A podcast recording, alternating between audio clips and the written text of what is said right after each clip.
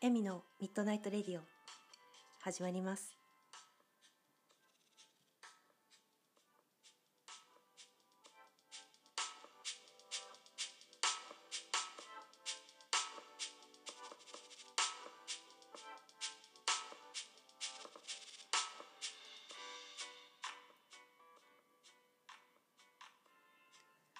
こんばんはエミです、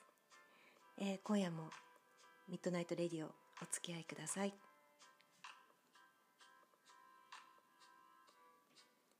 えー最近頻繁にレディオを更新しておりますが私の感覚ではすごく真面目な一人遊びって感じです。すごく楽しい一人遊びを見つけたなっていう感覚ですね。うん。なんか割とこの話をレディオでしていることでなんか自分が整っていき緩んでいきなかなかいい感じで過ごせています。それでですねあの割となんだろう少しこう世界世間の動きが停滞しているということは気がないでいるということでもあり土曜や日曜の朝のあの本当に静かな気のないだ感じ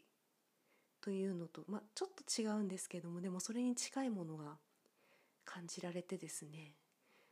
と引きこもっている私としましては心は割と穏やかだったりします。うん、そうですね。でえっと今回ねそう何話そうかなと思ってたんですけどさっきテレビで歌番組を見ていたんですけどね でねその時になんか平均年齢21歳のなんかアイドルっていう紹介があって男の子のアイドルグループだったんですけれどもでそのテレビの中での企画がですねあのお母さんにこう自撮りというかその自分を撮ってもらいながら PR するみたいな感じだったんですよ。それでお母さんが出てきたわけですねその後お母さんたちが出てきたんですけどその年齢がほぼ私と同い年だったんですよ。私今年で46になるんですけれどもなんかねそれがね何て言うんでしょう。あの結構衝撃でしたね。私が20代20代で子供を産んでいたらもうこれくらいの大きな子供がいてもおかしくないんだと思ってであのこんなに可愛い男の子がいるんだったら産んでもよかったなって思いました。すごい元気なんですけど。こんな可愛い男の子たちがお母さんとかママとか言ってくれるんだったらなんか幸せだろうなっていうかなり邪念ですね。邪念を抱いてしまいましたね。あの実際にはどうかというとあの多分私はなんだろうこう純粋な気持ちで子供が欲しいと思ったことはうーんあまりないかもしれません。えっ、と純粋な気持ちでというのは何でかというとあのえっ、とねこう親のためにって思ってたことは結構あったんですよね。お母さんお父さんに孫の顔をその時には見せてあげたいというふうに思っていましたがそしたら見せなきゃと思っていたのかもしれません。だからそういうふうに思ってた時期もあってだからその時にもしかしたらあの純粋な子供を産んでみたいという気持ちもあったのかもしれませんがもう今となってはどっちだったのかは分かりません。ただあの孫の顔っていう風な感覚が大きかったのは確かです。で、えっと、親が両親が亡くなってからは子供が欲しいと思ったことは多分ないんじゃないかななので基本的にはあまりその考えはなかったのだと思います。でこういうふうに言うと多分こう世の中の大半の女性とは感覚が違うんだろうなとは思うんですがなんだろうねこう自分が思っていること感じているっていうことをねこう世の中がもしね否定してても否定しててもでも少数派だったとしても私は私自身が認めていればいいかなと思います。なんかそこに劣等感とかそういうものを感じずにただそうであるだけということとして私は自分の中にありますね。だってそうなんだもん。うん。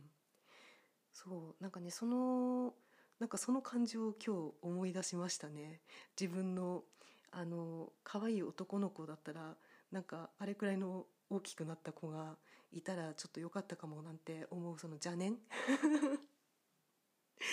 うん。邪念とともにちょっと思い出したことをお話ししてみました。さて今日はですねどうしようかな。そうあの前回の時に少しお話ししたんですけれどもブログの方で投稿を募集し始めたんですよ。それでですね今回あのこのラジオのご感想をですねいただきましてそれを一つ紹介したいなと思っております、えー、ラジオネームスナイパーからライフルへさんから。前から聞かせていただいています。あありがとうございます。今回も大きくうなずきながら聞きました。あー多分この1個前のものですね。なんかいつもすぐに聞いていただいていてすぐにじゃないかな。でもタイミングで聞いていただいていてすごく嬉しいです。ありがとうございます。こんな風に話せたらと毎回思い憧れます。おおちょっとドキドキしますね。次の更新も楽しみにしています。ナム。ナム。あこのナムっていうのはですね。あのこの方もえっ、ー、とご存知の方も多い方だとは思うんですけれども。あのよく LINE で話してまして最近の挨拶がナムなんですよ。南になしと書いてナム。はい。あのそうですね。いつもなんだろうなこう私をストイックにさせすぎない部分をすごくあのしてくださっているなと思う方なんですけれどもこのしゃべりをいいと言ってくださってもいてすごく嬉しいですね。でこうしてあのご感想とか投稿もチャレンジしてみてくださる。何でもやってみて面白がるっていうその姿勢もとても素敵な方です。あーなんか嬉しいですね。こうして紹介できて。私あの昔広報の仕事もしていたことがあって自分がいいと思ったことの説明めちゃめちゃ上手だったんですよ。自分で言うのもなんなんですけど良さを伝えるっていうのがすごく得意で。でその分だから話術というかなんかそういう部分もある程度その時に、えーと、と少し磨けたのかなと思っています。だからこの一応こう持って生まれた声とプラスその少しこう説明をしやすいというか説明が割となんだろう分かりやすくできるっていうところは自分にとっても、えーと、いい部分だと思っていますのでこれからも生かしていきたいなと思います、えー、スナイパーからライフルエさん、えー、感想ありがとうございました。またぜひ聞いていただけると嬉しいです。引き続きありがとうございます。さて今ですねちょっとこう机の上がですねこの、えっと、録音は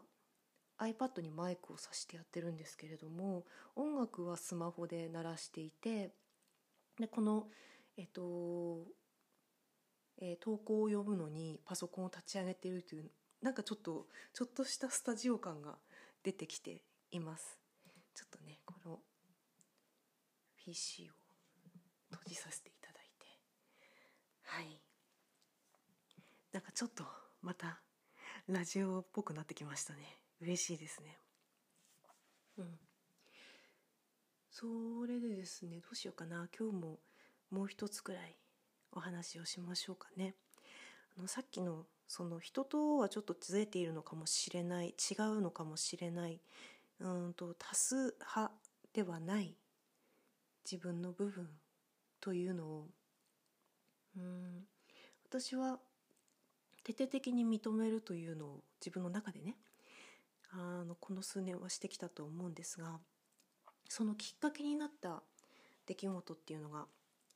あるんですね。ちょっと待ってください。喉が。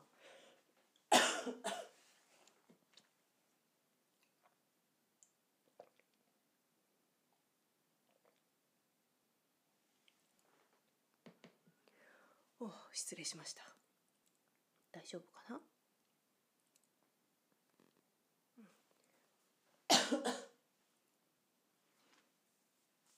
今ね咳するとね結構あのいろいろ外で咳すると大変だったりしますけれどちょっと喉が渇いちゃったみたいです。えーとですねそうだな。私が人の声よりも自分の声を信じる信じるタイミング信じたタイミングっていうのがあってですね。私はえっと以前こうとある、うん、集団というかあのところにグループに属していたことがありましてであのグループになると私のこれは感覚なんですけれども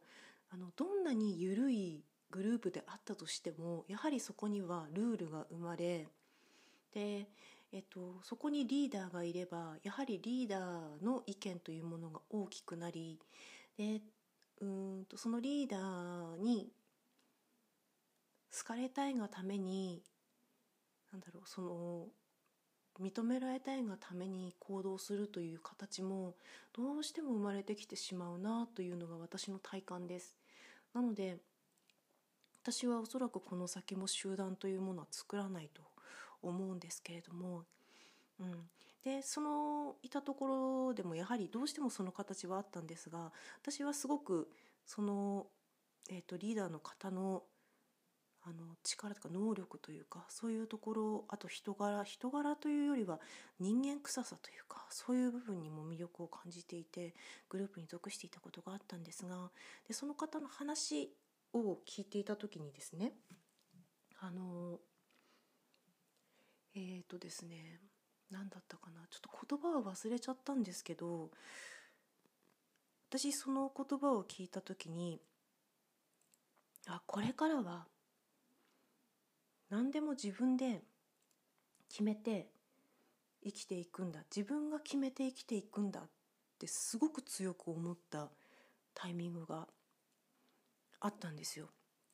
ちょっとその言葉が思い出せないのはちょっと残念なんですけれどもただその時にそういうふうに思ってすごく視界が開けてすごい世界が明るくなったようなこれからの未来への希望というかなんかすごくなんかパーッと明るくなったのを覚えています。でそのそういうふうに自分が思った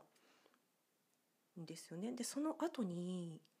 実はその言葉の意図というのは違ってたっていうのを知るタイミングがあったんですよね。ででも私は何だろうその自分のその瞬間に感じたあの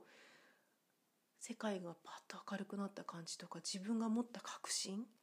これからは全て自分で決めて生きていくんだそうしていいんだというそのもう確信がどうしてもなんだろう揺るがなくてだからそれは多分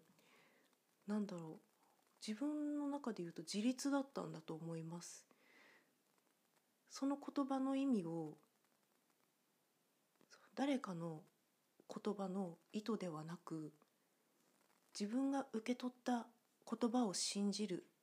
その感覚を信じるということ。あの時のあれが私の第一歩だったと。今でも思い出します。です。その気持ちはあの時に持った気持ちっていうのは今もずっと変わらずにありありましてあってなんかそれをもとにあの韓国のソウルに43の時かな？に留学したりとかね。かその、えーと、母親が絶対に手放しちゃいけないって言ってた実家を売却したりとかねなんかそういうことにつながっていきます。かね、その瞬間あのなんだろうなあの時のあの感覚を信じて行動に移したその先のいろいろな出来事っていうのがなんだろうその思いをより確信を強めていっていると感じています。なのでねこうなんだろうな何かの言葉の意味をね世の中の、まあ、大多数の意見と自分が違って捉えた時に自分の感覚の方を信じるでえっと大多数とは違う少数派な自分の気持ちというのがあったとしてそれを自分が認めて自分の中に置いておけることっていうのはすごく大切だしあの自分を整える意味でも自分らしく生きていきたいなと思っている方にとってもこれはとても大切なことだと思います。なので今何かに違和感を感じていたりとても仲いい人とでも考えの違いというか感覚の違いが生じていたりする方はまず自分の感覚というのを見てそれを自分自身が認めてあげてほしいなと思います。うんその誤解を恐れずに言えば周りの人とうまくやっていくということよりもとても大切なことというよりはそこを認めた上でうまくやっていけたらいいんじゃないかなと思うしそこを認めた自分がね自分自身でそこを認めた上でも付き合っていける人たちと付き合っていくのがいいんじゃないかなと思ったりします。その違いも認められる人であったり感覚が似ている人であったりいろいろあるとは思いますがどのようなふうにしていきたいと思っていたとしてもまず誰とも違う自分だけの感覚というもの思いというものそれを認めること、うん、それをしていってみてはどうでしょうか、うん、今日はそんなお話をしてみました。なんかね今日そのテレビでねあの私と同じくらいのお母さんたちを見て年齢ね。でそこからちょっといろいろと思ったことがあったので合わせてお話をしてみました。